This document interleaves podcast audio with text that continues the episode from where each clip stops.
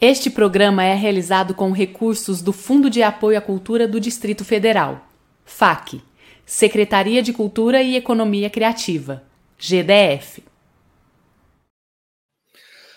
Olá, pessoas queridas, sejam todos e todas e todos muito bem-vindas ao canal da Ideia Luz. Esse é o maior canal no Brasil de diálogos entre as áreas técnicas, teatrais e de criação artística das artes cênicas. Não é para qualquer um, não, cara. Esse é o da Ideia Luz.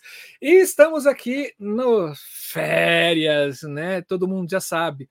Férias é o dia que vocês descansam e a gente trabalha muito. Sempre foi assim e sempre será assim, porque na época de férias a gente dobra a quantidade de vídeos e de programas que a gente tem durante o mês. Então vocês se divertem e a gente também se diverte porque a gente adora fazer esses programas de férias aqui no nosso canal.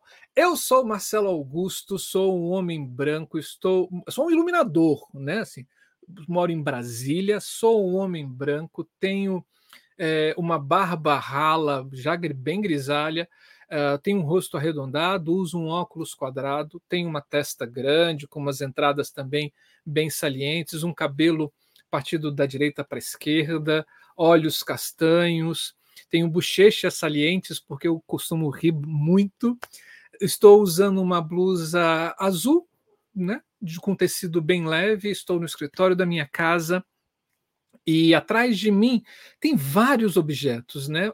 Dentre eles, uma estante suspensa com livros, máscaras e alguns objetos que eu trago de viagens que eu e minha companheira a gente faz por esse Brasilzão e por esse mundo afora. E estou muito feliz. Mais um ano aqui no Da Ideia Luz com vocês, mais um janeiro. E eu não estou sozinho hoje, gente. Vocês podem perceber. Cadê Camila? Camila está de férias. né? Mas eu não estou sozinho, eu estou aqui com outras duas pessoas lindas e maravilhosas que estão fazendo para gente um, um trabalho que é essencial para acessibilidade. Eu estou aqui com Bárbara e Patrícia.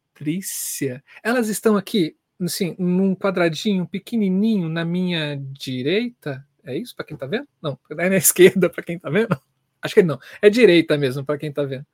É, e Patrícia, Bárbara, sejam bem-vindas ao nosso canal. Vem cá, fala com a gente um pouquinho, deixa a gente ouvir a voz de vocês. Olá, bom dia. Meu nome é Bárbara, esse é o meu sinal. Sou uma pessoa negra, cabelos cacheado curto, estou usando uma blusa preta e o meu fundo da parede verde. Estou sentada. Essa é a Bárbara. E Patrícia, muito feliz de ter você aqui também. Elas trocaram de lugar, tá, gente? Bom dia. Com licença, eu vou apresentar. Eu sou Patrícia. Esse é o meu sinal na língua de sinais. Eu também estou usando uma roupa de cor preta. Atrás também tem um fundo verde. Eu tenho cabelo cacheado, mesmo na altura dos ombros. Ah, que bom. Gente, muito feliz por ter vocês aqui, viu? Muito feliz mesmo. Ah, queria, queria a gente ter orçamento para ter sempre intérprete de Libras com a gente aqui também.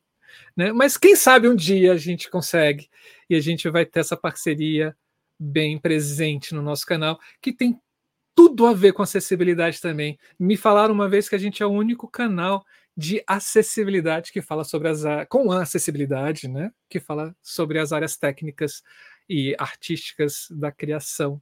É muito legal, cara. Eu fico muito feliz com esse canal.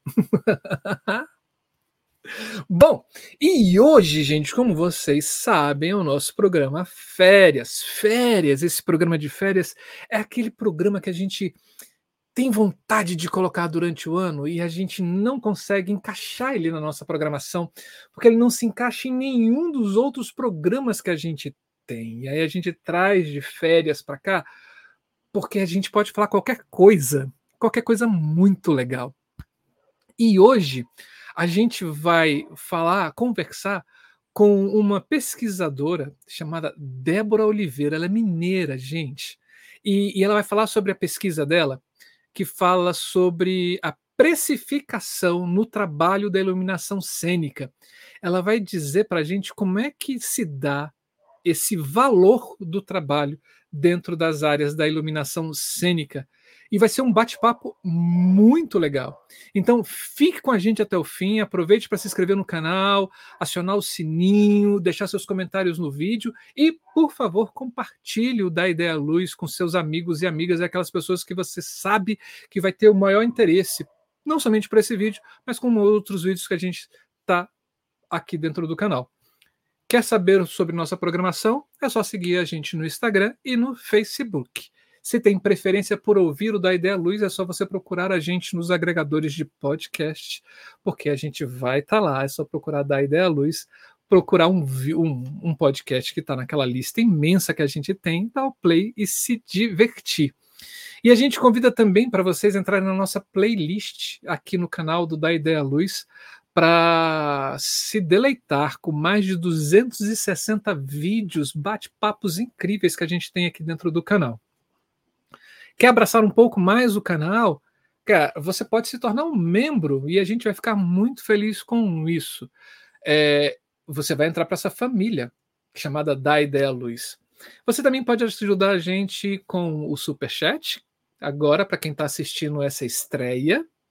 E você também pode utilizar o Valeu para quem está assistindo no gravado. Né? Você que também pode e não quiser uma coisa mais esporádica ou um pouco mais robusta ou uma coisa que você uma quantia que você desejar que nenhuma dessas outras opções pode é, você consegue ou você não quer mas você pode fazer um pix para o nosso canal então você pode contribuir através do daideialuz@gmail.com. E aqui eu vou aproveitar para agradecer a todos que já contribuíram.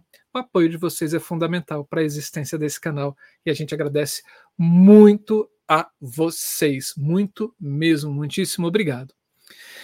Então, gente, chegou a hora da gente acender as luzes da coxia e colocar uma profissional dos bastidores em cena. E eu estou falando aqui, cara, de uma figura linda que eu conheci num fórum que a gente foi, no fórum técnico lá em BH, e eu olhei, ela ela fez uma apresentação da pesquisa que ela faz, que é essa que ela vai falar aqui agora. Eu falei assim, gente, isso tem tudo a ver com o canal, eu tenho que trazê-la para cá. E eu estou falando de Dé Oliveira, né? Que ela é iluminadora, artista e produtora. Graduada em dança pela UFMG, técnica em iluminação pelo Cefart e produtora cultural pelo Senai.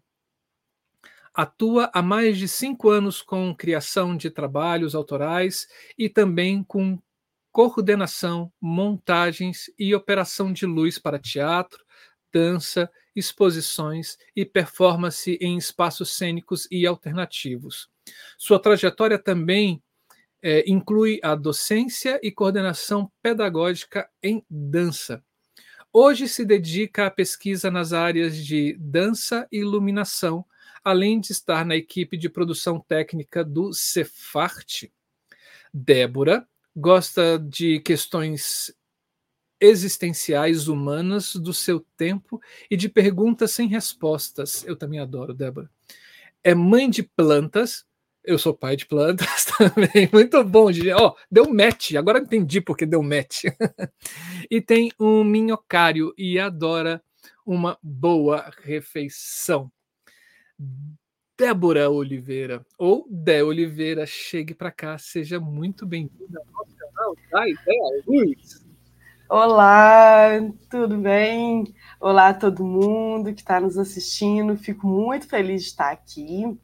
Eu sou a Adé Oliveira, eu sou uma mulher branca, eu sou careca, tenho o rosto arredondado e uso um óculos também de aro preto arredondado. Estou aqui na minha casa, na sala da minha casa, e tem uma estante atrás de mim com vários livros, vinis, coisas que eu vou juntando.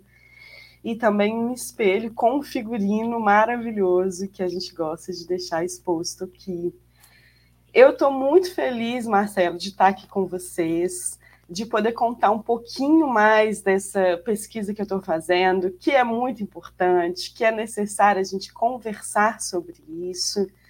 Então, eu queria primeiro agradecer pelo convite. A gente que agradece você, viu, Dé? Assim, muito bom. Eu, como eu falei, assim, quando eu vi você falando lá naquele fórum no Cefart, eu falei assim, gente, tem tudo a ver com o canal, tem que trazer essa mulher para cá. E já vou dizer, já de antemão, assim, Berilo quer muito conversar com você. O Berilo Nozella, para quem não conhece, é um professor da Universidade Federal de São João del Rei. E depois ele, a gente conversando, né, ele falou assim: Você tem o um contato da Débora? Eu quero muito conversar com ela, porque eu quero entender aquele, aquela pesquisa que ela está fazendo, que pode ser uma coisa muito legal e muito interessante para um outros projetos né, que, ele, que ele também desenvolve. Vou passar seu canal, seu contato para ele, viu? Por favor, fico muito feliz e tudo que puder potencializar e trazer luz para essa pesquisa tão importante sobre iluminação, eu acho que é interessante da gente fazer. Vou ficar muito feliz com essa parceria também. É, que bom. Você sabe, Débora, que uma das grandes questões que a gente tem é, principalmente andando assim por esse Brasilzão, conversando com pessoas que trabalham com iluminação, é, principalmente na pandemia, a gente viu a dificuldade das pessoas de acho que são dois momentos, né? De quem trabalha e de quem contrata, de uhum.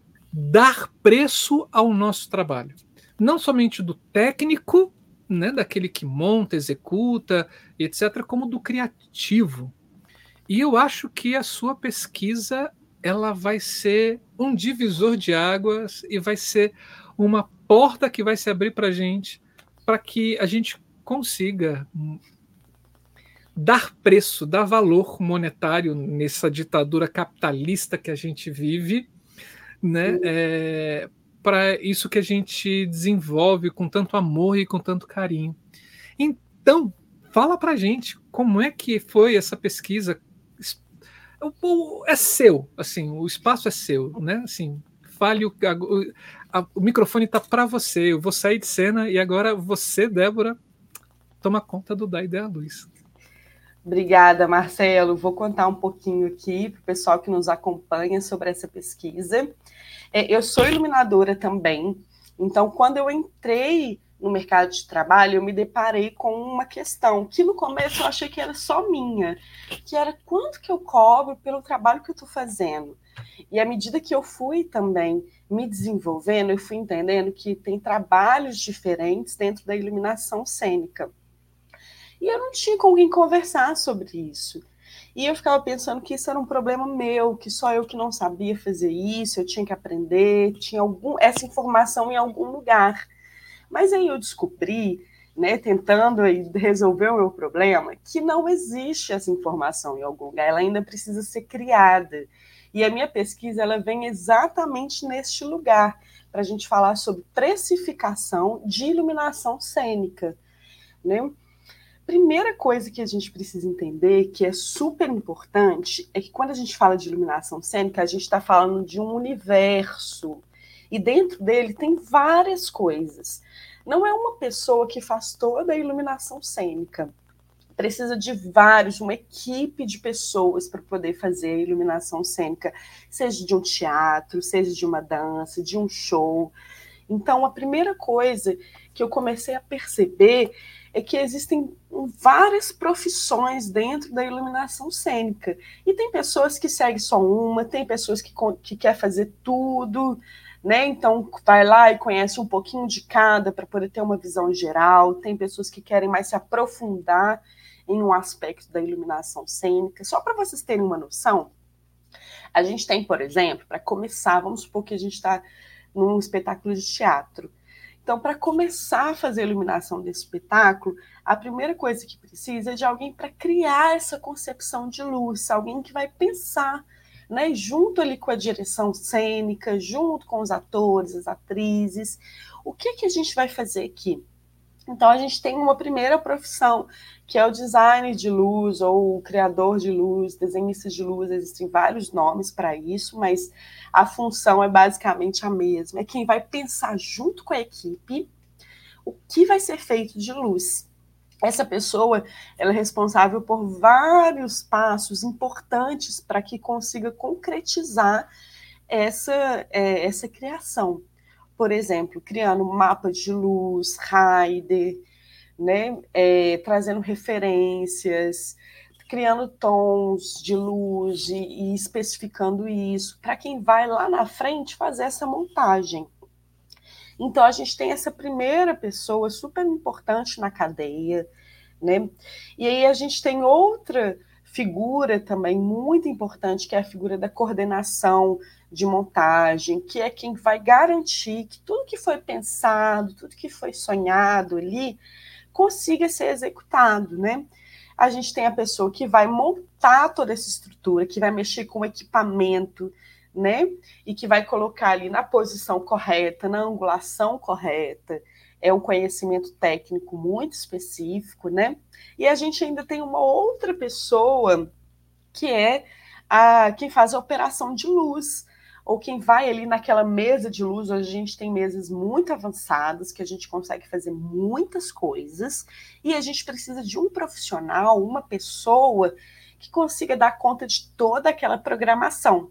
Né? Hoje a gente fala muito de programação dentro da computação, mas a gente usa programação dentro da iluminação também, né? A programação das mesas, para que tudo que a gente montou, tudo que a gente sonhou, tudo que foi coordenado para poder ser montado ali funcione dentro do tempo, né? Junto com a peça, dentro da, da luminosidade desejada, alguém que vai cuidar com carinho dessa parte que vai fazer chegar no público, que é o mais importante, né? O nosso objetivo é mesmo estar perto do público e vai ter essa pessoa que vai garantir. Então, olha só, só nesse tempinho eu já falei de pelo menos quatro profissões para poder acontecer uma iluminação cênica. É lógico que tem profissionais que são polivalentes e às vezes a pessoa é responsável por todo o processo de iluminação. Isso pode acontecer também e acontece principalmente nas produções que são menores, né? Porque se for uma produção muito grande, a gente vai precisar de mais de um profissional para cada uma dessas áreas. A gente, às vezes, a gente precisa de uma equipe inteira em cada uma dessas áreas para que aquela iluminação aconteça. Então veja só que mundo de coisas que tem ali. E às vezes, quando a gente está sentado assistindo um teatro, um show, uma dança, a gente não tem noção que precisa de tanto trabalho por trás e tanto trabalho específico da luz. Existem outras áreas também que vão estar ali trabalhando, mas eu hoje vou falar da iluminação. Então, tem todo esse trabalho, todos esses profissionais, e cada um deles tem uma responsabilidade, tem um tipo de entrega, tem um valor, tem um preço, né?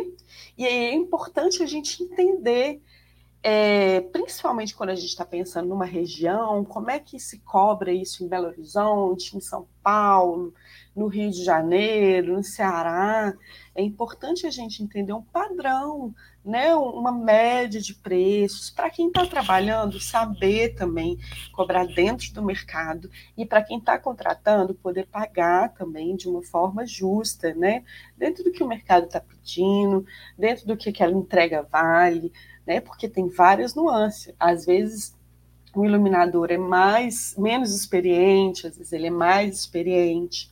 E todas essas nuances vão entrar na precificação. Uma coisa interessante que eu ainda não falei com vocês também é sobre as entregas. Então, cada uma dessas pessoas é responsável por um grupo de entregas, né? Então, quem está ali montando precisa entregar a montagem totalmente funcionando, totalmente correta dentro dos planos, isso trabalhando com altura, trabalhando com eletricidade, né, trabalhando com equipamentos altamente técnicos e todas essas coisas, por exemplo, da montagem que eu estou falando, elas geram valor para aquele trabalho. Não é qualquer pessoa que consegue fazer isso, precisa ser uma pessoa especializada, né? Assim como na criação, a pessoa vai entregar todos os mapas, todos os guias, os raios, vai estar participando de reunião, vai estar junto com a direção ali, né, do evento, para que seja um sucesso. E todas essas coisas têm valor, experiência, as entregas. E isso tem um valor. E aí eu não estou falando de preço, não, eu estou falando de valor. Para quem está fazendo aquele evento e para quem está indo curtir aquele evento, vai receber aquela experiência, que é uma experiência diferenciada, porque existe toda uma estrutura de iluminação cênica que vai o quê? Influenciar na sua percepção visual, né, na sua experiência, o que você está vendo ali que está acontecendo, vai influenciar na sua percepção física, né? Porque quando você está ali numa luz normal, você tem uma percepção, e quando você está numa luz especial, você tem outra percepção. E tudo isso vai gerando valor para o que esses profissionais fazem. Né? É importante que a gente valorize esses profissionais. E aí, uma forma de valorização, e não é só a única, mas é uma forma muito importante, é a precificação. Então, que as pessoas consigam receber valores que sejam é, equiparados com as entregas, né? E sejam também valores justos, né? Porque a gente precisa é precisa não, mas eu acredito muito que a gente consegue construir um mercado forte dentro de uma cultura do ganha-ganha. Ou seja, todo mundo que está participando ali está sendo beneficiado e está doando alguma coisa também. Mas existe um equilíbrio nessas coisas. E aí a gente entra na precificação. Não existe hoje é, um, uma tabela unificada que vai falar assim: olha, se você fizer montagem, é tanto. Se você fizer direção, é tanto. Unificado no Brasil, no mundo, não existe. E aí, como é que a gente faz? Tem que ser no boca a boca, conversando com outras pessoas, né? Descobrindo como é que é esse universo de um trabalho de formiguinha. E a pesquisa que eu faço, ela vem exatamente neste lugar para facilitar a vida, a nossa vida, né? De quem está iluminando, de quem está contratando, né? De todas as pessoas envolvidas nessa cadeia. Então, a primeira coisa que eu fiz, existem hoje né, os sindicatos dos artistas, e entre os trabalhos super importantes que são feitos, em geral, existe aí uma tabela de valores mínimos. Presta atenção no que eu estou falando. Valor mínimo. Essas tabelas elas podem ser usadas como referências, né, para a gente poder trabalhar. Essas tabelas elas são em geral de estado para estado. Então, por exemplo, né, quando a gente pensa numa região norte, nordeste, sudeste, centro-oeste, às vezes não tem naquele mercado regional um acordo, uma, um entendimento único mas existe em cada um dos seus estados uma tabela feita pelo sindicato que vai falar sobre valores mínimos. Então a minha pesquisa ela está em descobrir exatamente isso, pegar todas esses, essas tabelas, entendê-las dentro do contexto de cada região, né? Trabalhar com uma média, o que seria uma média nacional sobre valores, né? Então, essas também são perguntas que me movem durante essa pesquisa e que me fazem é, continuar trabalhando nesse sentido. É claro que ainda existe uma outra parte muito importante, que é existem trabalhos que não estão ali contemplados, né, nesse, nessa luz que a gente tem, essa tabela essas tabelas que existem, elas são uma luzinha para te indicar ali um possível caminho. Mas existem trabalhos, por exemplo, trabalho criativo, de quem está ali fazendo a concepção da luz, que não é precificado. Isso aí entra num lugar que é chamado de livre negociação. Que teoricamente, em todos esses, né, em todas as profissões, a gente tem um espaço para livre negociação, que é eu falar para você que está me contratando, vamos supor que, né, você que está me vendo aí desse lado da tela está me contratando, e eu vou falar sobre os valores da, do meu trabalho. E isso é super importante, isso permite com que a gente faça uma precificação que esteja mais adequada com a percepção também de valor. Mas aí a gente entra num lugar que é assim, ó, muito complexo, principalmente para quem está chegando agora no mercado, que é quanto cobrar pelo meu trabalho. Né? E a gente precisa conversar sobre isso.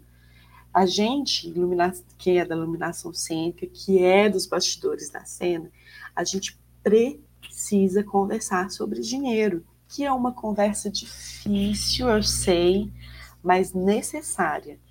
Porque só assim a gente vai conseguir se é, unir, se mover né, para o mesmo sentido, que é o sentido da valorização das nossas profissões. Então, a minha pesquisa ela vem nesse sentido, né, de a gente poder, de poder ouvir as pessoas, de poder entender como são feitas essas livres eh, negociações, como são feitas essas tabelas, como que é feita toda essa precificação para poder o quê? Divulgar. O meu principal objetivo é que vocês que estão aí do outro lado consigam ter acesso a essas informações, para que a gente possa trabalhar de uma forma mais coerente, mais justa e mais confortável para todo mundo, né? É super importante isso. Então, é, eu dei aqui uma explanada mais ou menos do que, que me move, quais são as questões, as lacunas que me movem para essa pesquisa, e que é uma pesquisa que ela ainda está se iniciando, e eu tenho muita alegria de dizer isso, porque ainda vai ter muitas descobertas, né? E é uma pesquisa que ela também ela existe num mar de outras pesquisas e que não lidam com esse, esse tema. Então, é algo importante de ser é, conversado, dialogado, porque é algo que a gente não está, pelo menos né, nas rodas de pesquisa, pelo menos de uma forma é, dentro dessa linha, conversando sobre isso nos nossos fóruns, nos nossos eventos, a gente não está conversando sobre isso, sobre preço, sobre valor do nosso trabalho. E isso é muito importante, porque a gente vive em um sistema que é pautado nessas relações. Então, existe uma importância da gente falar sobre isso, da gente entender como fazer isso, possibilidades. É lógico que não existe uma resposta única, mas entender possibilidades de precificação, entender mais sobre o valor da nossa entrega enquanto iluminador, todas as questões que a gente está envolvido no nosso trabalho e que demanda expertise, e que demanda competência, e que demanda entregas, né? E tudo isso tem um valor e isso precisa ser condensado em algum momento em um preço. E esse é o grande desafio. Eu acho que é um pouquinho isso da minha pesquisa, do que eu tenho trazido até aqui. É, também estou aberta para perguntas, caso vocês queiram perguntar, vou ficar super feliz de responder. Então vamos lá. Edu?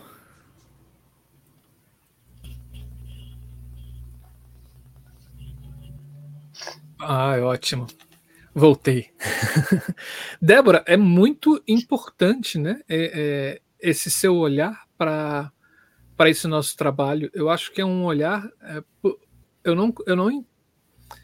Olha, eu não conheço outra pessoa que se debruçou de uma forma tão é, organizada e didática para pensar sobre isso, né? Assim, e aí eu parabenizo você por essa, por essa dedicação, né? por essa iniciativa, por esse, esse, esse despertar. assim.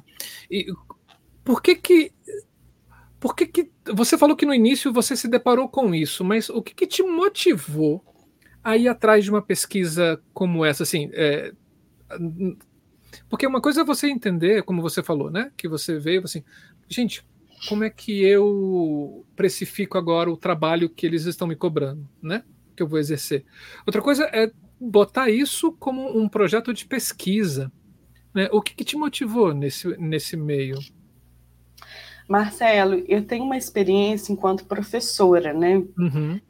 E, e nessa minha trajetória de professora, eu sempre gostei de trabalhar com pessoas que estão se profissionalizando, sabe? Uhum. Eu sempre gostei é, de estar nesse nicho porque eu sinto que eu estou ajudando as pessoas a chegarem no objetivo delas. Uhum. E essa é uma sensação muito gratificante para mim, que é de ajudar as pessoas a chegarem no objetivo delas, principalmente quem está no começo de carreira.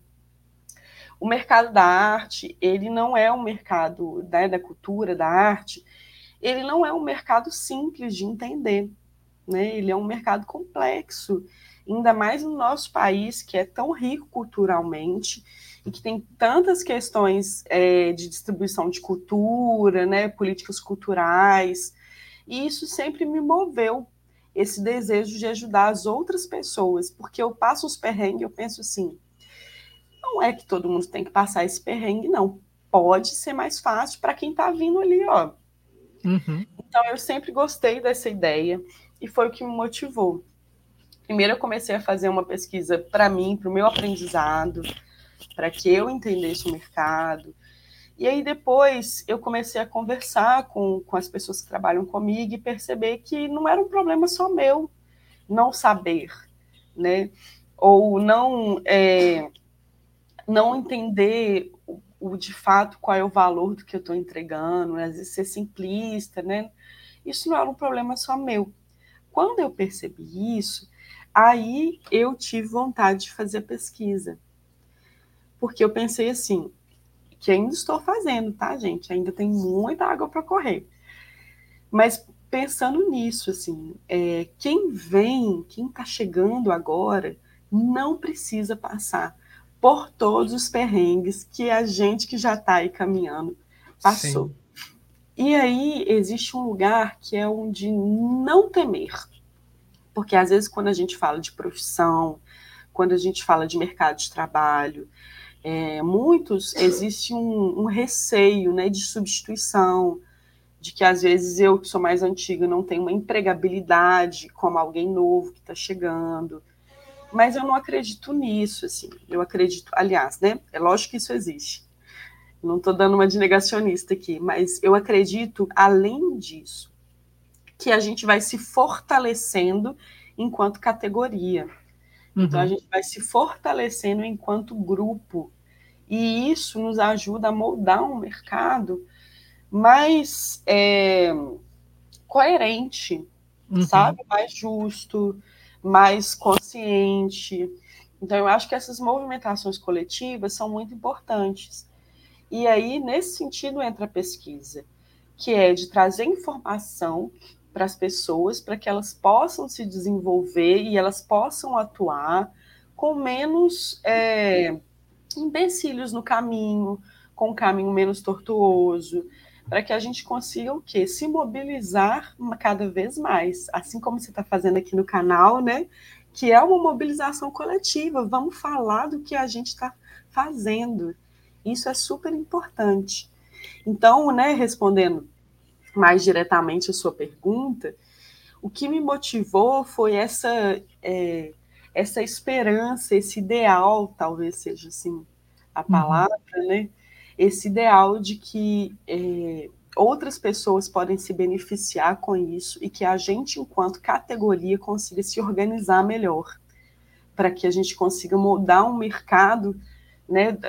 O mercado ele tem várias facetas, várias coisas moldam o mercado, mas a gente também pode fazer isso, né?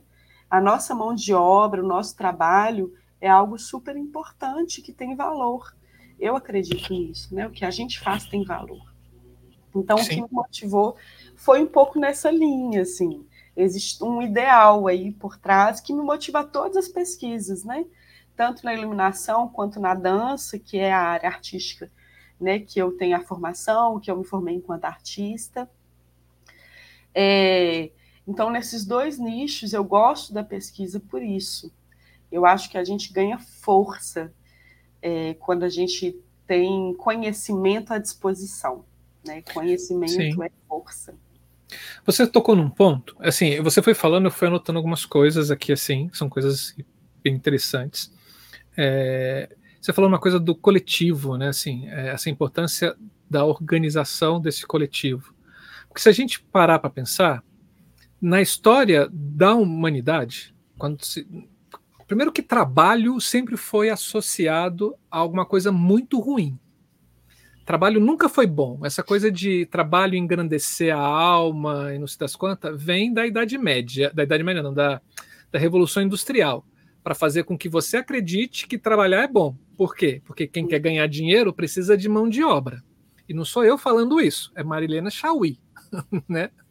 A, não, não sou eu. Então, pensando nessa forma, quando você fala da organização da, desse coletivo, e pensando também na história da, dessa mão de obra dentro dessa, dessa nova coisa que começou a existir pós-revolução industrial, que é a mão de obra para trabalho, né?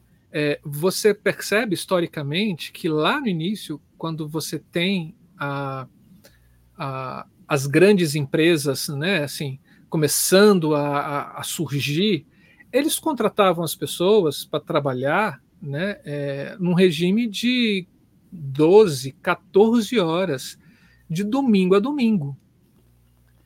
E em pouquíssimo tempo, isso a gente está falando em França, Inglaterra, tá? Que é onde surge esse, esse, esse, processo, principalmente na Inglaterra, né? Assim, surge é, um movimento onde as pessoas entram em, muito rápido numa coisa que hoje em dia é moda, que é burnout, uhum. né?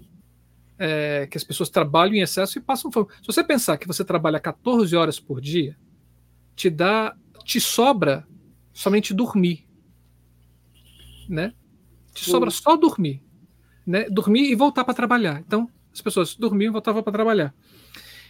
E houve um movimento coletivo de trabalhador que acabou mudando isso em pouquíssimo tempo. Aí eles começaram a criar jornadas de trabalho, dia de folga, salários, uma, bases de salários e etc. Então você toca num ponto que é fundamental, que é essa da união, é, essa organização dessa precificação, ela não vai se dar do governo, ela não se dará de quem contrata, né, dos produtores, donos de empresas, etc. Ela vai se dar numa na base, na nossa organização, né? Concordo plenamente, sim. É, quando a gente está falando de mercado, né, antes de eu entrar nesse assunto, é, quando você fala das jornadas de trabalho, é muito comum hoje na iluminação cênica e em outras áreas técnicas também, né? Jornadas gigantescas de trabalho, porque trabalha-se por empreitada, né? Tem ali um uhum. evento para fazer. A gente tem dois dias para montar. Então, nesses dois dias, a gente vai trabalhar enquanto a gente puder para conseguir pôr esse evento de pé. Então, essas jornadas longas, elas ainda são realidades na nossa vida, né, de dentro da iluminação. Uhum. É, não estou falando que é ruim nem bom, porque existem pessoas que gostam de trabalhar nesse regime, né, existem benefícios também, enfim. Mas é, é algo que, olha só, de quanto tempo que você está falando da Revolução Industrial e a gente ainda, até hoje, tem esses, essa forma de, de comportamento, se comportar, de, né, de acontecer, de fazer. É, e é, é também algo que a gente precisa conversar, né? Mas é voltando ao que você falou, que é esse poder da base, né? Eu acredito muito nisso. O mercado ele, ele tem várias facetas, né? Eu disse isso um pouco mais cedo, porque ele tem várias é, portas de influência né? Então, quem está contratando é alguém que vai influenciar no mercado, o governo vai influenciar no mercado artístico-cultural, né, específico que a gente está falando. E as pessoas que estão trabalhando também vão influenciar no mercado, né? E é muito importante a gente ter essa consciência que a gente está construindo esse mercado junto. Uhum. Porque senão a gente fica muito à mercê né, do que outras pessoas decidem.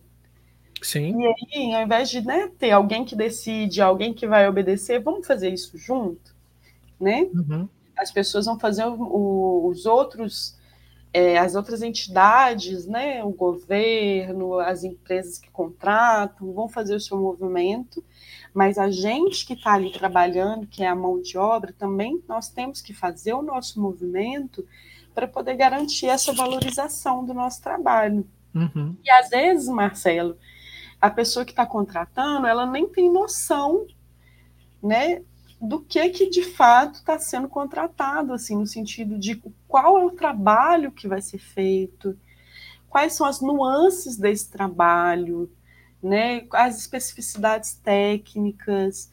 Tem pessoas que vão contratar que não têm esse, esse nível de conhecimento de detalhe e que às vezes vai pensar assim: ah, mas é só uma iluminação, é só uma luz. Uhum. E é uma luz, com certeza é uma luz, mas para ela chegar a existir, passa por tantas pessoas, por uma cadeia ali de, de trabalho mesmo, né? Então, é, quando eu estou falando assim de conversar com as pessoas que fazem, é, são com as pessoas iluminadoras, mas são também com as pessoas produtoras, contratantes, com o governo também, por que não? Né, uhum. Para ajustar valores da gente conseguir manter esse diálogo cada vez é, numa estrutura cada vez maior e mais conectada com todas as pessoas que fazem parte dessa construção desse mercado, né? Então a gente precisa, na minha opinião, enquanto trabalhadores, se é, entender, se entender nesse contexto, entender coletivamente a gente para poder entender que a gente tem força sim, a gente tem poder sim, é importante que a gente saiba valorizar o nosso trabalho. Uhum. E, ao mesmo tempo, poder ter diálogos com outras pessoas que fazem esse mercado acontecer. Né? Às vezes é um conhecimento que precisa chegar em outras instâncias também. Quem está contratando, quem está pagando, quem está produzindo, quem está financiando, é importante conhecer também é, essas nuances do nosso trabalho para saber também valorizar. E Marcelo, aí só para finalizar essa ideia, a gente, além de aprender né, a, a todas essas coisas, é importante que a gente aprenda a defender o nosso trabalho também, no sentido de vender o trabalho, de falar, olha, o que eu faço tem valor sim, eu tenho essas entregas, essas responsabilidades, existe essa especificação técnica. E é importante que a gente consiga ó, trazer isso aqui, conversar e falar sobre com não só com os nossos pares, mas com todas as pessoas que estão aí fazendo a construção do mercado. Dei uma resposta gigantesca, né? Mas está ótimo, porque você acaba dividindo esse processo, você é, é, você divide em duas responsabilidades. E eu acho que são duas responsabilidades mesmo. Acho que uma é difícil, vai ser difícil ela entender isso, né? Porque ela quer lucro, né? Mas essa daqui tem que conversar, né? E tem que, tem que mostrar, e se não, descer goela abaixo as importâncias do, do, trabalho, né? Assim, uma que é, é quem contrata e quem trabalha, né? É, e aí você você conseguir, nesse processo educacional, né, é, tocar a, a, mente e o coração de quem contrata. E o bolso. E o bolso, né? Para que abra o bolso, para que tire o peão do bolso, né? E, e contrate melhor os seus profissionais, e de quem está efetivamente nessa cadeia produtiva é, em em se qualificar, mas não qualificar não na parte de mão de obra, mas qualificar enquanto respeito a si, a si próprio, né, para conseguir é, monetizar o seu conhecimento. Quando eu falo monetizar, é dar valor né, nesse processo. Nesse sentido, eu tenho duas perguntas, né, assim, é, uma para cada um, né, assim, uma, assim, seria qual a sua hipótese? Eu sei que você, nessa pesquisa, ela está ainda né, em desenvolvimento, mas e, nesse, e aí já fica o nosso convite para quando você defender essa pesquisa, eh, você voltar aqui no nosso programa Pesquisa, já com seus gráficos e tabelas e etc. Né? Mas a, a, essa questão, assim, é, qual a sua hipótese sobre essa é, inabilidade que esse trabalhador na área da iluminação cênica né, tem para saber qual o valor real do seu trabalho? E uma outra, pensando nesse outro público que é quem contrata, é o preconceito ele influencia no valor proposto para o trabalho da luz? Que perguntas boas! Muito boas, muito boas. É, eu vou começar de trás para frente sobre o Perfeito. preconceito. eu também começaria. Olha, eu acredito que existe um preconceito, sim. Aí a gente precisa entender quem são esses profissionais da iluminação. E eu falei que tinham camadas, né? Então a gente tem quem cria, a gente tem quem faz operação, a gente tem quem monta. E quando a gente olha para essas pessoas e para o acesso a essas profissões, a gente tem camadas diferentes da população acessando cada uma dessas profissões. Né? E aí, quando a gente fala de sociedade, a gente vai falar o quê? Dos recortes, né? das especificidades. Então, a gente tem, por exemplo, é, uma camada que, quando a gente fala de iluminação, e dessas camadas dentro da iluminação, a gente tem determinadas camadas sociais, raciais, de gênero, que alcançam ou não cada uma dessas posições. Uhum. Né? Então, é, eu acho que o preconceito ele começa aí, que é um preconceito, às vezes, não pelo iluminador cênico, pela iluminadora cênica, mas é um preconceito que ele já está enraizado, ele é estrutural. Né?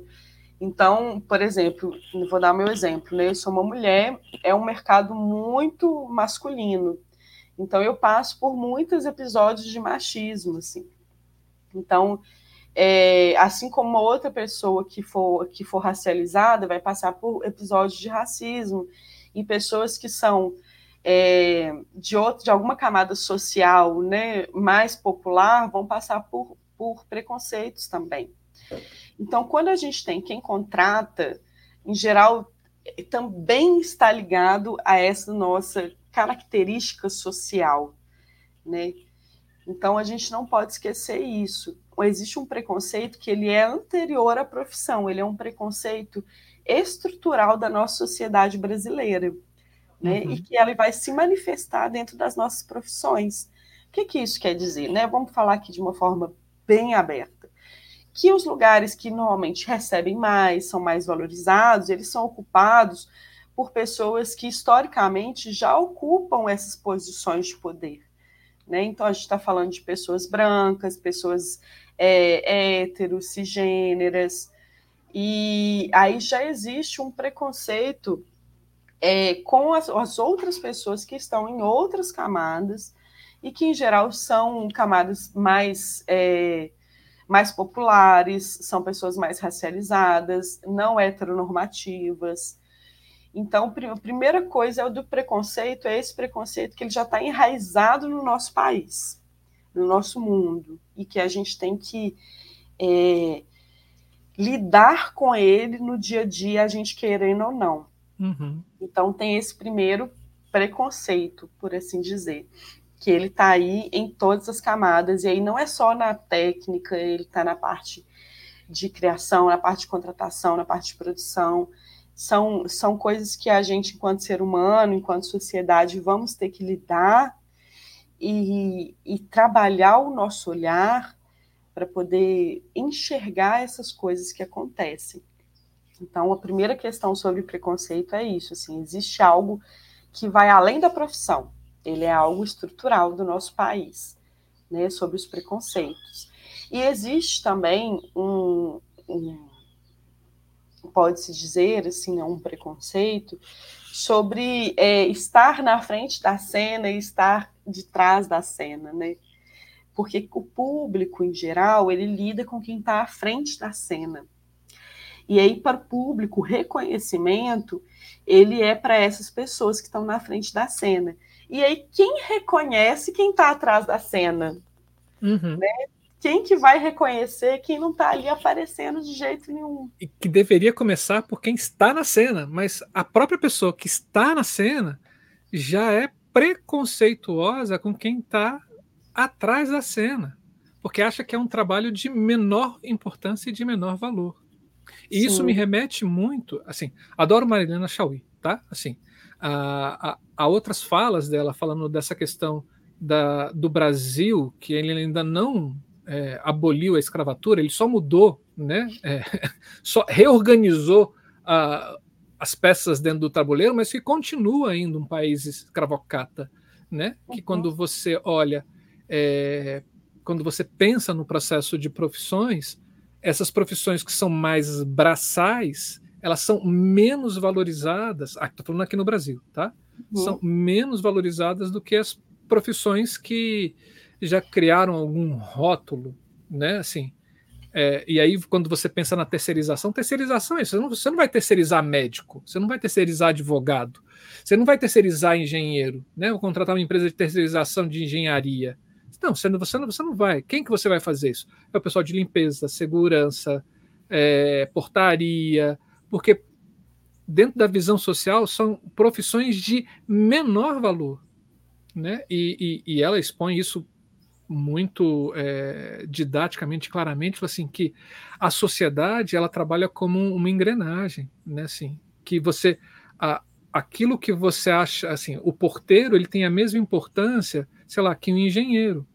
Que se você destrói essa, essa esse dente da portaria, você gera um incômodo, você gera uma, um mau funcionamento social é, em todos os âmbitos, né? Assim, é, por exemplo, greve de gari, do, dos, dos, dos garis, né? Assim, é, você cria um caos dentro das cidades, né? Mas eles são extremamente desvalorizados enquanto trabalho, porque aí você ainda tem assim, eu tenho dinheiro, quem tem dinheiro não trabalha ou trabalha pouco, né? E quem não tem dinheiro trabalha muito e ganha pouco, né? Assim, bom, te cortei, perdão.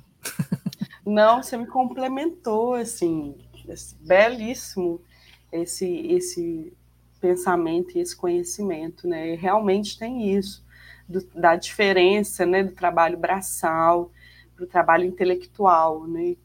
E uhum. aí hoje, hoje já há mais tempo, né, historicamente tem se valorizado mais esse trabalho intelectual e, se, e conectado esse tipo de trabalho com as camadas mais abastadas, né, mais beneficiadas, e aí eu não vou falar só de dinheiro, que aí voltando né, naqueles, nos, nas estruturas, então essas camadas mais privilegiadas da sociedade, elas acabam trabalhando mais nessa parte intelectual, entre aspas, né, e, e a camada menos menos abastada com um, um, trabalho mais braçal. E quando a gente fala de iluminação cênica, a gente está falando de muito trabalho braçal. Uhum. Né? A gente está falando de muito trabalho braçal. Existe uma parte que é que é de criativa, né? Mas existe uma parte muito importante que é o que vai fazer acontecer de fato, e sem ela nada adiantaria, uhum. que é do trabalho braçal. Né? E tem esse preconceito mesmo. E por isso é importante que as pessoas entendam o valor do trabalho delas, né? É, dentro de uma visão de mercado. É claro que as pessoas, não é, não estou aqui querendo falar que de forma geral as pessoas são não são conscientes, isso não é verdade, né? As pessoas elas estão aí trabalhando, elas são conscientes do próprio trabalho, elas têm uma, é, uma noção de preços, de valores, e estão né, aí cobrando isso, mas é preciso uma, uma camada de profundidade para poder ver isso em perspectiva. Né? Então, o que eu estou cobrando em perspectiva com o mercado? Aí entra lá naquilo que você falou é, do coletivo, né? Que aí, às vezes, as pessoas elas têm essa consciência, às vezes no individual, e não têm essa consciência no coletivo. E quando a gente tem a consciência no coletivo, na minha opinião, é quando a gente tem mais condições de ver esses preconceitos, por exemplo, e de combater esses preconceitos. Porque uhum. uma pessoa sozinha lidando com isso é muito mais complexo do que uma, uma camada inteira de trabalhadores lidando com a questão do preconceito, né? E é lógico, e tra trabalhadores braçais, né? E também aliados, porque é importante que a gente consiga dialogar com todas as camadas, uhum. né? Então, quem está ali não está no trabalho braçal, está fazendo outro tipo de trabalho, mas é importante que a gente consiga dialogar com essas pessoas, porque a gente precisa que essas pessoas entendam também o que a gente está entendendo. Né? É a, a, boa e velha política. E a como é que se daria isso, perdão, assim? É, porque eu fico, eu fico imaginando, por exemplo, algum, alguns técnicos aqui de Brasília ouvindo isso, né? E você está propondo que ele dialogue com quem contrate. Sim. É, como é, assim, e às vezes acontece assim do tipo, a pessoa é, chama, trabalha, a pessoa é convidada, a pessoa trabalha e depois que ela sabe quanto é que ela vai receber. Sim. E, e, e a pessoa não tem mais como dizer não e não sabe como dialogar, ou de repente você fala assim: ah, quanto é que você cobra? E eles começam a gaguejar, ah, é, não, porque eu vou ter que fazer. Eu, é, que, como, é que, como é que você vê uma proposta, ou como é que você pensaria numa uma conversa né, é, nesse mundo ideal com essa pessoa? Marcelo, é, deu uma travadinha aí no final, Não. só para eu entender a última ah, frase. Você pode repetir? Ah, tá. Deve ter sido a minha internet aqui assim. É, como é que você é, pensaria numa, num diálogo ideal, né? Do tipo, é, eu vou conversar sobre meu trabalho. Como, o que, que eu tenho que expor? O que, que eu tenho que falar para que a pessoa entenda e, e, e, e valorize aquilo que eu estou propondo e e aceite, né, de alguma forma, o valor que eu estou é, dispondo, né, assim, ou disposto, né, a trocar o meu trabalho. Sim. Aí, é super interessante essa pergunta, né? Eu acho que o que é importante ter na ponta da língua é essa diferença de preço para valor. Uhum. Então, preço é o que a pessoa vai pagar. A pessoa que está te contratando vai te pagar monetariamente, ali, em dinheiros, dólares, euros, né? E valor é o impacto daquilo que o seu trabalho vai fazer para o objetivo da pessoa. Então, vamos supor que você me contrata. Quando a gente fala de preço, né, é uma coisa, mas quando eu falar de valor, eu estou falando do impacto que o meu trabalho enquanto iluminadora vai fazer para o seu objetivo, um impacto positivo, como é que ele vai te ajudar a alcançar o seu objetivo.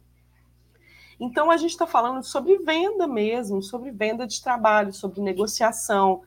Não é nada novo, assim. Né? O que a gente está, que eu estou trazendo é só que a gente possa dialogar e conversar como outras camadas da sociedade já dialogam e conversam. Então, a primeira questão é a gente ter consciência do valor do nosso trabalho, não do preço. Antes do preço, a gente precisa ter consciência do valor do nosso trabalho. Então, que é um trabalho técnico, é um trabalho que demanda conhecimentos técnicos importantes que não podem fazer ser feitos por qualquer um. É um trabalho que às vezes lida com altura e você precisa ter é, uma certificação para lidar com isso. Lida com eletricidade, precisa ter uma certificação para lidar com isso. Né? É, é um, um trabalho que lida com equipamentos caros, equipamentos delicados, que não pode ser qualquer pessoa a manusear isso, né? Falando de montagem, por exemplo. Né? Então, é, tem várias camadas do que a gente faz que, que trazem, agregam muito valor. Que isso que a gente está fazendo é importante e a gente precisa conseguir comunicar essa importância. Eu não então, vou só você... montar, eu é... vou ali criar uma experiência. Então, o que você está trazendo para a gente é que esse trabalhador da área de iluminação, sendo que isso também a gente pode espalhar para todos os outros, ele tenha consciência é, da importância dele dentro do processo. Sim. Para que ele não, não, não se sinta o vira-lata dentro do processo.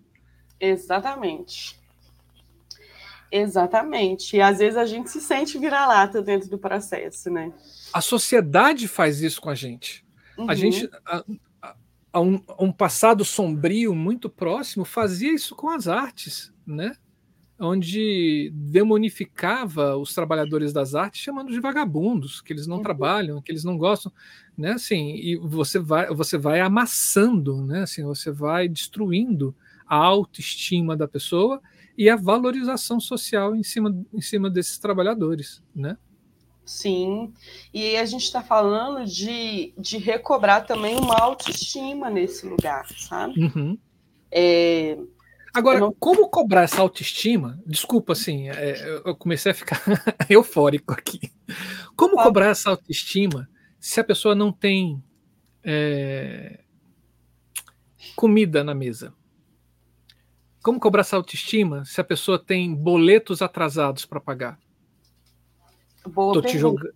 tô te jogando numa enrascada, né? Me jogou numa enrascada. Olha, é, eu vou aqui tentar elaborar alguma coisa nesse sentido, mas eu não pretendo ter a resposta para essa claro, pergunta, óbvio. porque é uma pergunta assim muito complexa, né? Eu acho que que às vezes a autoestima e aí talvez eu estou entrando no campo até que eu não, não domino tanto, né? Mas, Como eu falei, aqui é uma mesa de boteco, a gente pode parpitar sobre tudo. A não tem obrigação nada, nenhuma se de, Sim. de ser PHD nas coisas. Olha, a primeira coisa que eu acho é que conhecimento. Conhecimento é poder. Uhum. Então, ah, então a importância pessoa... de pesquisar, né? Sim. Se a pessoa está ali numa situação de sobrevivência, né, em que as, as questões de sobrevivência elas estão latentes, né, a gente não vai poder falar sobre é, coisas que não são do, do campo material e físico, né? Uhum. Então, o primeiro é conhecimento. Quando a pessoa ela, ela tem acesso ao conhecimento e ela tem um acesso cada vez mais amplo a esse conhecimento, por exemplo, saber fazer é um conhecimento, né? Agora, entender, voltando àquilo que você falou, entender o, o que, que você faz dentro do contexto todo e a importância disso é um outro tipo de conhecimento. Então, eu acho que a primeira coisa é conhecimento sobre a importância do que se faz né, dentro do mercado de trabalho. Uhum. É aí que eu acho que a pessoa vai poder começar a, a se libertar dessas possibilidades de é, não tenho para onde ir, porque isso aqui que eu faço é uma coisa muito insignificante e vai começar a poder trabalhar isso de que isso tem significância sim, isso é importante. E aí isso tem um impacto, pode ter um impacto é, muito imediato, assim, de já no próximo trabalho já cobrar mais e aí já pouco me dá na mesa. Uhum. Se a pessoa não tem esse, esse, nem essa noção de Sim. que a gente está falando aqui, é muito mais difícil, né? E aí ela vai se colocar em situações de trabalho que não são ideais, que são muitas vezes abusivas, né?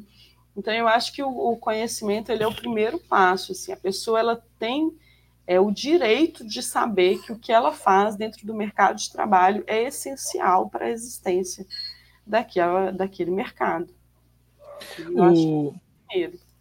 Sim, eu tenho. E assim, eu, eu falo isso, é, é, muito, é muito Brasil, né? Assim, quando você pensa é, nessas questões, a gente analisa o mercado brasileiro. Aqui no Da Ideia Luz Mundo que a gente tem, a gente conversou com algumas pessoas que trazem outras experiências de outros países, onde essa relação de trabalho ela é completamente diferente. Uhum. Né? E aí, quando você fala de relação de trabalho ser completamente diferente, você fala da valorização desse profissional em qualquer ambiente que ele esteja. Né? Assim, em qualquer graduação ou, ou, participação dentro, dentro da produção. Um, um, colega que trabalha, que morou muito tempo na França, ele volta e fala assim: lá é difícil você contratar alguém, mas porque é muito caro, é porque é muito caro mas é muito barato você comprar uma máquina para você fazer as coisas. Uhum. Aqui, já, aqui já é o inverso. Aqui a, a, a, a mão de obra é barata e a máquina é cara. Ele fala: o que importa lá é, é o trabalhador, é a mão de obra, não é a máquina que executa. Né? E aí os valores se invertem. E aí ele fala assim: bom, você tem pessoas que trabalham na construção civil que moram em casas que custam mais de um milhão de euros. Uhum. Aqui no Brasil, você, você nem imagina alguém que trabalha na construção civil, um pedreiro, por exemplo, ter uma, uma casa que custa um milhão de reais. Né? É, e aí, é, eu, nesse, nessa qualificação, né, nessa, nessa divisão mesmo de o que é máquina e o que é mão de obra, e na qualificação disso, você também vai trazendo essa culturalmente essa importância a esse trabalhador, né? Mas pensando no Brasil, quem trabalhava no Brasil antigamente? Escravo. Escravo. Senhorzinho de terra não trabalhava. É, prefeito, assim, donos, esses, eles não trabalhavam, né? Assim, quem trabalha? Trabalha é escravo, né? Então isso se reverbera desses 300 anos ainda, né? De, de, de escravidão para cá, né? Então, Sim, com certeza. Desculpa, eu te cortei. Você quer não, finalizar? Não, não, não. Vai. Virou um bate-papo e eu estou animando. É, é, porque você trouxe uma camada é, muito interessante, assim, porque quando eu comecei a pesquisar, eu queria saber exatamente como é que era fora do Brasil, né? Uhum. E aí é, descobri que primeiro eu preciso entender aqui para depois entender lá fora, né? Mas foi a minha primeira curiosidade, assim, é, de como que eram essas coisas fora do Brasil, essa valorização. Mas como você bem disse, existe uma diferença muito grande, assim, para quem teve, para as pessoas e para a sociedade que teve a experiência de colonizar e de ser colonizado, né? Claro. Então, e, e às vezes e às vezes esse pensamento ele pode, ele continua reverberando até os dias de hoje, né? Inclusive então, nos Estados Unidos, que foi um país colonizado e que está lá na primeira prateleira do capital, mas o trabalhador lá é completamente desvalorizado. Sim, com certeza. E, ganha por hora, não tem, não tem décimo terceiro, não tem leis trabalhistas e, e assim vai, né? Não tem plano de saúde. Sim, exatamente. E quanto mais. Aí a gente entra também nas formas de contratação, né? Que é um outro ponto super interessante dentro da, né, das áreas técnicas, e a gente está falando de iluminação, mas talvez agora possa abrir um pouquinho mais, né? Que são as formas de contratação. Então, uhum. vai muito no boca a boca, né? É, é mais difícil você ter. É, pessoas contratando na área técnica via CLT, a gente vai ter algumas instituições maiores fazendo essa contratação, mas a gente tem muito hoje PJPJ, né? Então existe uma pejotização que está acontecendo, todo mundo tem que ser MEI para poder é, conseguir trabalhar. Uhum. E isso quando nem nem precisa de ser MEI, às vezes é mesmo boca a boca ali, combinou e a coisa aconteceu e isso acontece muito, assim. Sim. Então, quando a gente é, entra nessa, nessa fase também mais atual, né, do, da economia brasileira, que a gente tem uma, uma um fenômeno de pejotização acontecendo, né? É, a gente passa a ter também trabalhadores que precisam passar a entender sobre empresas, sobre ser empreendedor sobre ser uma empresa, né? E sobre todo o universo que envolve isso. Isso esbarra muito, assim, isso reflete, na realidade, quando você vai na Secretaria de, de Cultura, que agora todas elas estão se chamando Secretaria de Cultura e Economia Criativa. Uhum. Desculpa, assim, eu vou falar um no cu muito forte, né, assim, essa coisa de economia criativa é mais um incentivo para que você fique lá no seu artesanatozinho, vamos lá ser empreendedor, vamos lá ser MEI e não sei das quantas. Sim, você não vira para alguma pessoa assim, não, você vai ser empresário, não, você vai ser empreendedor. Né? Então, assim, vamos continuar ali, é, é, vamos cultivar esse pensamento para que o processo de pejotização, que significa desoneração da folha de quem está pagando, para que gera mais, para que dê mais lucro, continue. Sim, você falou muito bem. Ele tem a ver com isso, sim. E acaba que o, o crescimento da oferta de, de trabalhos via PJ, né? Ele dialoga fortemente com a informalidade também. Uhum. Então a gente tem um mercado que ele é construído majoritariamente por relações PJ ou por relações informais, com algumas salpicando e algumas relações que são CLT. Né? Uhum. Então aí a gente precisa ter, é, é mais importante ainda que a gente tenha na ponta da língua todas essas, essas questões que a gente trouxe sobre valor do trabalho, sobre conhecimento do, né, da importância da, de, de, do impacto que você tem na experiência que o público está recebendo, e todas essas, essas questões que a gente falou aqui para poder negociar. Porque você imagina uma pessoa que vai ser PJ, vamos falar assim, uma pessoa que está entrando agora no mercado, já vai ter que ser PJ e aí se familiarizar com, com esse tipo de prestação de serviço. É a primeira coisa, né? E aí você não sabe precificar, por exemplo. Você não tem essa prática, é difícil conversar sobre isso, não é um assunto que você chega para uma pessoa e pergunta quanto que você ganha, e as pessoas ficam confortáveis de falar. Uhum. Não é assim que acontece. Então, existe ali uma, uma pessoa que, além de estar tá na, na pejotização, é, que não necessariamente é ruim, mas ela demanda outras coisas da gente, né? E ainda não sabe fazer essa precificação, ou ainda não tem é, bem delineada na sua mente sobre o valor do seu trabalho, né? E aí, voltando a repetir, né? A gente tá, valor é diferente de preço. Então, do valor do impacto do seu trabalho.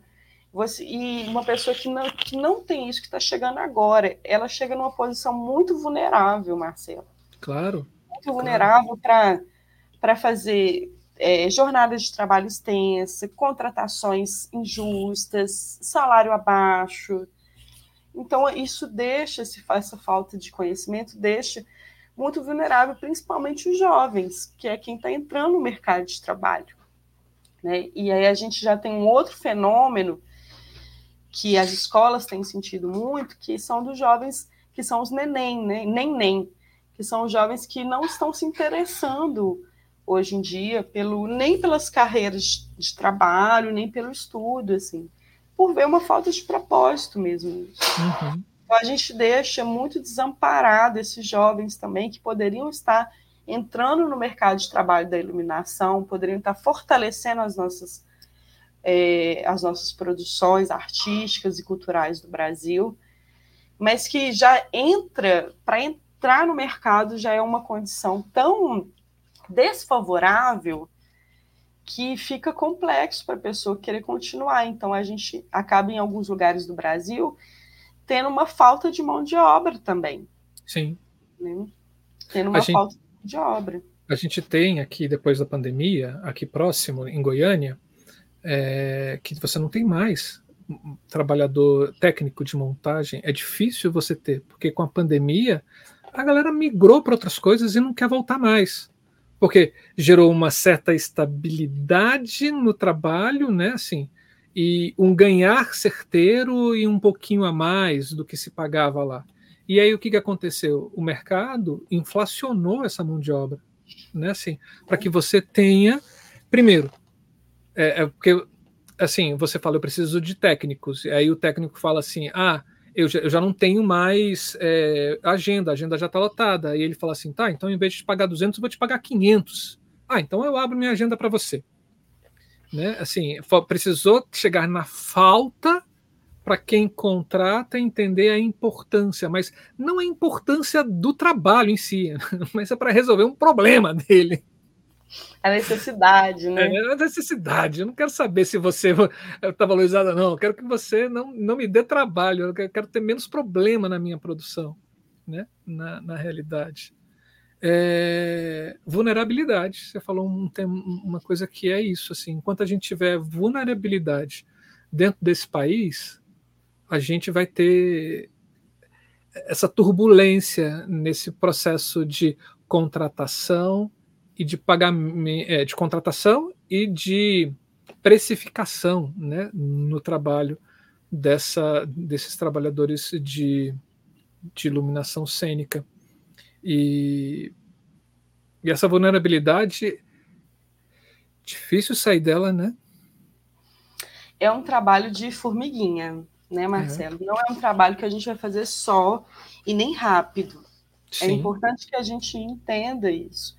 A gente está construindo aí um caminho para outras pessoas passarem.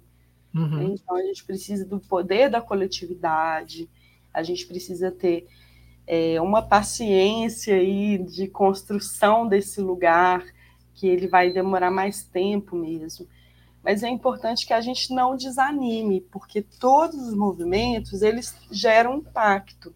Uhum. Todos os movimentos nesse sentido. Olha só que interessante. A minha pesquisa, eu fui lá no fórum apresentar, e aí já, já gerou um impacto. Estou aqui hoje falando com vocês e com todo o público de vocês que vai poder escutar um pouquinho mais dessa reflexão, né?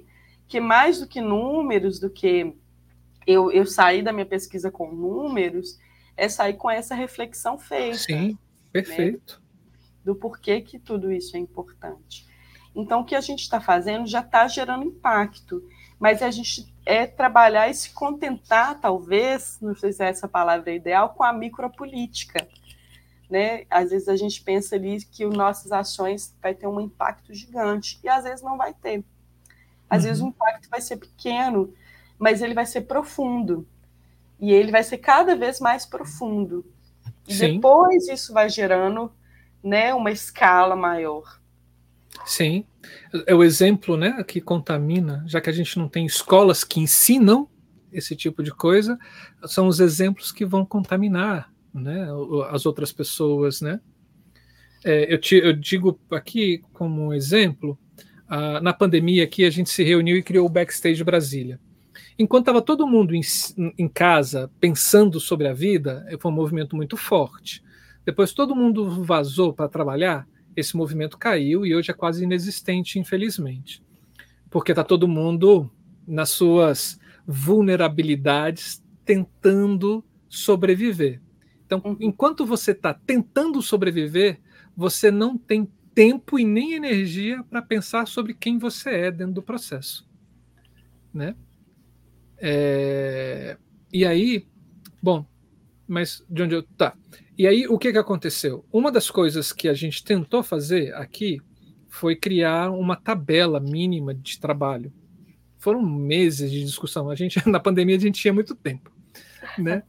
né? Uh, e aí foram meses de discussão.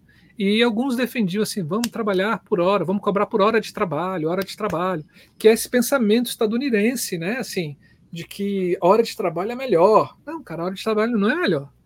não é melhor. Porque você, você vai pensar que, então, se eu trabalhar por 14 horas, eu vou ganhar mais do que eu trabalhar por 6. Então, eu, eu, me jogo trabalhar por 14 horas e vocês ficam esses é, viciados em trabalhos né, que não conseguem lidar com outra coisa a não ser trabalho, como tem lá nos Estados Unidos.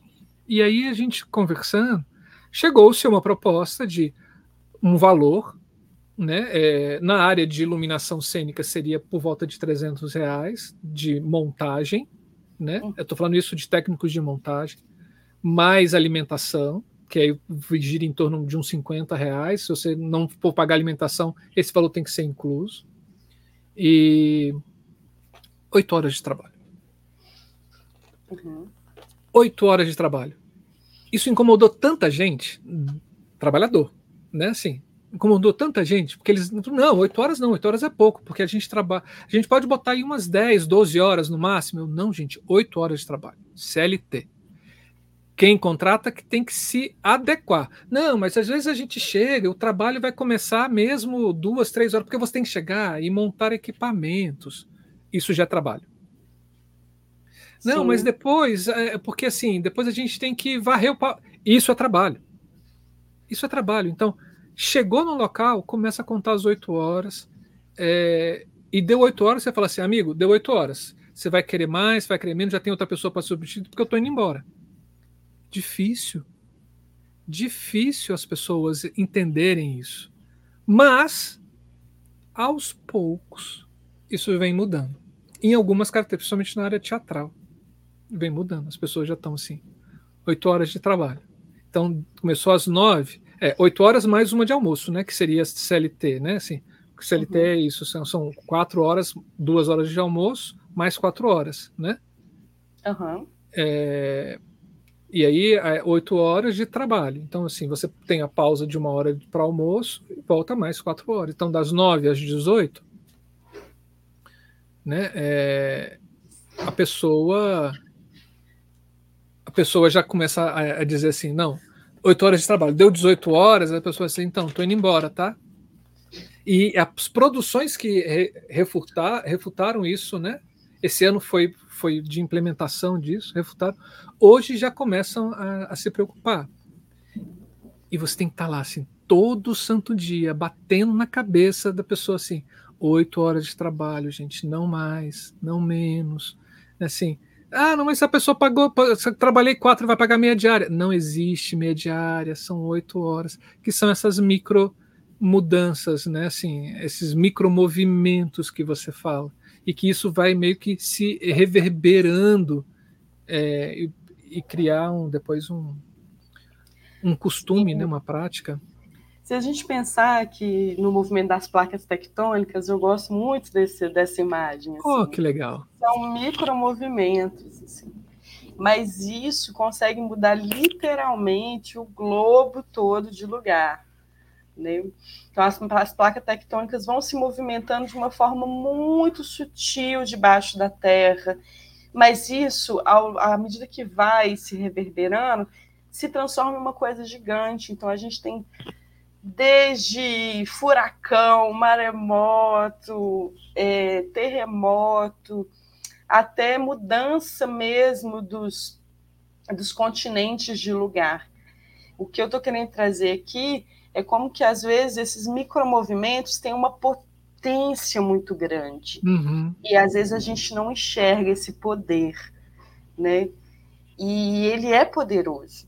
Então a gente pode continuar é importante que a gente não perca a, a fé de continuar, a esperança, o ideal de continuar fazendo esses, essas micropolíticas, uhum. porque elas geram, vão gerando um impacto para chegar naquilo que a gente quer ver. Né? Até Sim. chegar lá onde a gente quer ver, que é no, né, uma coisa muito maior, é importante essas micropolíticas e elas são muito potentes. Elas são poderosas. Uhum. Com certeza. Apesar de todo um movimento mundial de tentar destruir essas micro-organizações, né? Uhum. Porque quando você tem micro-organizações, você pode crescer e juntar com outra até que você passa a ser mini-organizações, depois a organizações, depois você pela quilo-organizações, mega, giga-organizações.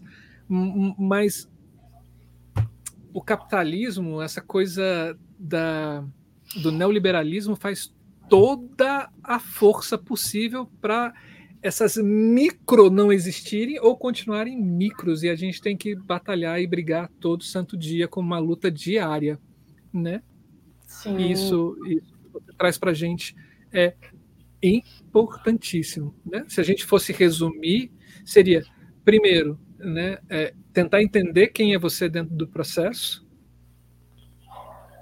Segundo, saber que você é importante dentro do processo, o quanto você impacta no processo, quanto a sua mão de obra impacta no processo, e aí a partir daí saber quanto ela custa.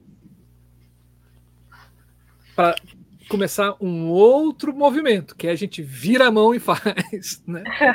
A negociação, né? Assim, primeiro a, é, expor como é seu trabalho e negociação de valor e preço. E aí depois saber como receber isso, né? Que também é uma é, é papo para outro programa, né? Assim, de como receber, né? E etc. você resumiu muito bem, assim. Eu acho que esses três pontos que você falou primeiro, eles se encaixam em entender o valor do trabalho, né? Uhum. É aquilo que eu falei, assim, existe um valor no que a gente está fazendo. Ele não é um valor que ele vai é um valor que vai para além do preço. Ele é um valor que impacta no objetivo do que está acontecendo, uhum. né? Daquele evento, daquela, daquela obra. Ele, tem, ele contribui para aquilo, tem um impacto naquilo, e isso é valoroso, né? E a partir disso a gente entender como precificar isso. E ainda Mas a gente é... ainda... E a gente ainda pode colocar uma cerejinha no bolo ainda, que é a sua experiência. Quanto mais experiente, quanto mais conhecimento você tem, maior é a contribuição e maior esse valor a ser cobrado, né? Com certeza. Né? A experiência ela é algo muito valioso. E é importante relembrar isso, né? Até para a gente poder valorizar os nossos profissionais mais antigos, né? Os nossos anciãos. É importante ter esse, nossos mestres. É importante ter esse olhar também para a experiência. Sim. Débora, que bate-papo maravilhoso, assim. Eu acho que vai ser um, um, um, vídeo muito assistido, porque isso envolve muita gente. E a gente pode reverberar isso para as outras áreas dos fazeres dentro das artes, né? Como um todo. E acho que dentro da sociedade em si, né? Sim, é um assunto que a gente vai, quando a gente vai descascando essa cebola, é. a gente vai percebendo desculpa, a gente vai percebendo que tem um, um centro ali que tem que é em comum, né? Que a gente pode compartilhar com outros profissionais. Sim. E, e obrigado por ter por estar tá pensando sobre isso é, e tentando organizar isso de uma forma é, didática para que isso possa virar um, sei lá, vira, virar um, uma coisa de estudo mesmo, né? Assim, se a gente está falando de aperfeiçoamento, é, experiência, pesquisa, eu acho que virar de, de estudo para que as pessoas possam sentar e falar assim, ah, cara, não sei como, quando, como pensar um valor né? Você, ah, vai lá na pesquisa da Débora Oliveira, vai lá dar uma estudada, dar uma lida para que a pessoa consiga, para que você consiga entender como é que esse processo que não é tão simples, né? Sim, eu agradeço muito essa oportunidade. Assim, eu acho que o meu, o meu sonho, meu objetivo, assim, é que em todos os lugares de estudo sobre arte a gente possa falar sobre isso, falar sobre a área técnica, falar sobre valorização e precificação da área técnica. Eu acho que é um, um assunto que, que deve estar em todos os lugares. Então, eu agradeço muito, Marcelo, por essa oportunidade de poder contar um pouquinho da minha pesquisa, contar um pouquinho do que, que eu penso sobre essas coisas. Eu gostei muito da gente conseguir aprofundar, né? Eu falei descascar a cebola uhum. e entender que não é só sobre dinheiro que a gente está falando, a gente está falando sobre muitas outras coisas. A gente está falando sobre o pensar das pessoas, Sim. sabe? Isso é muito é, valioso, muito precioso, muito rico. Então, Sim. eu te agradeço por essa oportunidade. Quero agradecer aqui também a Bárbara e a Patrícia que estiveram conosco aqui todo esse tempo. É, e também a todo o público, eu espero que aproveitem essa conversa. E se quiser conversar mais sobre isso, estamos aí nas redes. Manda aqui também nas, nos comentários, eu vou estar olhando também para responder, vou ficar super feliz. Marcelo, assim, uma alegria imensa estar com vocês aqui. Débora, a gente que agradece, eu fico muito feliz em poder trazer você. E foi um bate-bola assim muito rápido, né? Porque a gente se viu em novembro e em dezembro a gente já conseguiu conversar, fez a gravação e hoje a gente está trazendo isso aqui dentro do canal. Obrigado pela sua generosidade, obrigado por essa sua formiguinha de inquietação de conseguir proporcionar uma pesquisa dessa para o Brasil, para os trabalhadores da área das artes cênicas, e que acho com certeza vai reverberar muito, não somente na nossa área, mas nas, nas outras áreas também. Muitíssimo obrigado. E aí, quem sabe um dia a gente possa falar assim, possa mudar a expressão de precificação por valorização, né? Assim, e aí seria genial. Muitíssimo obrigado você, muitíssimo obrigado Bárbara e Patrícia, muito obrigado por estarem aqui também. Edu que está aí também nos bastidores, nas picapes, é, o nosso elétron, o nosso fóton, né, fazendo essas transmissões. É, obrigado você que está com a gente aqui até esse momento. Agradeço muito a presença de vocês. Quer saber um pouco mais sobre o Da Ideia Luz? É só você seguir a gente nas redes sociais, Instagram, Facebook. A gente está por lá falando um pouco sobre essas áreas dos bastidores e expondo toda a nossa programação durante o ano é, quer contribuir, quer abraçar um pouco mais o canal, você pode ajudar a gente de várias formas, seja se tornando membro, seja no chat, no superchat, seja no Valeu, ou seja através do nosso Pix da idealuz.gmail.com e a gente fica muito agradecido a todas as pessoas que já contribuíram com a gente. É, férias, então você sabe que agora é programa segunda e terça, então nesse mês de janeiro pode contar com a gente. Toda segunda e toda terça a gente tem um programa novo aqui. E se você quiser e gostar muito, pense em se, em se inscrever no canal, dar um joinha e compartilhar o da Ideia Luz com todas as pessoas. Entra nas nossas playlists, gente. Tem bate-papo maravilhoso como esse daqui. É só você entrar e, e escolher um e dar o play. Com certeza você não vai se arrepender. É isso, né? Foi. Foi. Obrigado. Obrigado. Então, gente, curto as férias de vocês de 2024, janeiro de 2024, que a gente está curtindo aqui em produzir esses, esses programas aqui nesse janeiro de 2024 também. Beijo, queijos, boas férias, e esse foi mais um programa da Ideia Luz Férias. Tchau, tchau.